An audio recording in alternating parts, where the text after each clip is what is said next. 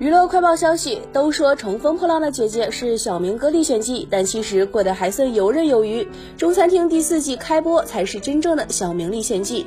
这一季黄晓明没有带十八个箱子，可是林大厨没冷静成功，他带了整整十二件行李，调料、火腿、工具应有尽有。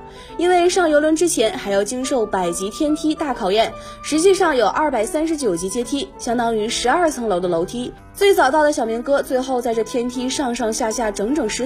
小明哥累到脱妆还不算，还累出了三眼皮。总算全员行李搬上船，小明哥开始倒腾甜品菜单，做出了一个奇形怪状的桃子刨冰。